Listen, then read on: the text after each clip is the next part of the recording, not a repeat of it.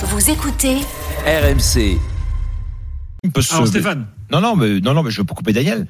Si, vas-y, tu peux. Euh, non, non, mais je, je suis totalement d'accord avec Daniel sur ce, sur ce point. Il y a vraiment, et, et je crois que non seulement, euh, je pense qu'il n'y a pas beaucoup de solutions sans neuf, mais qu'est-ce qu'on est bon quand on a un bon neuf, quoi. C'est surtout ça, quoi. C'est-à-dire que l'équipe de France peut se réjouir tous les matins d'avoir Giroud. Les Anglais, Kane, on n'en parle même pas parce que lui, en plus, il est à la fois neuf et 10. C'est-à-dire qu'il a, c'est un joueur euh, polymorphe assez, assez fantastique. Et puis euh, Richard Lisson aussi au Brésil. Moi, je pense que le, le, il y a- il y a beaucoup de talent autour de lui, mais que ce, ce joueur-là, ce joueur d'impact, il est, euh, il est fondamental.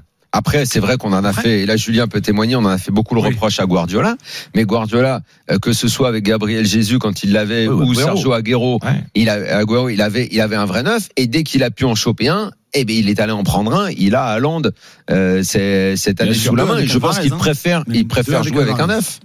Ah, toi t'es d'accord aussi Julien? Je, suis- je suis d'accord, il y a que peut-être les Pays-Bas avec Gabco et Memphis qui sont un petit peu à part, peut-être parce que c'est encore une fois des profils un petit peu différents et peut-être pas des vrais neufs comme, comme ceux dont on vient de parler. Après, tu as aussi des sélections, Daniel, où t'as pas le choix parce qu'il n'y a pas de neuf en fait. Allemagne. C'est Alors, ça. C'est pas, C'est ça. pas pas le niveau. L'Allemagne, ils peuvent mettre Fulkrug, qui est voilà, qui est un joueur qui était en deuxième division il y a un an.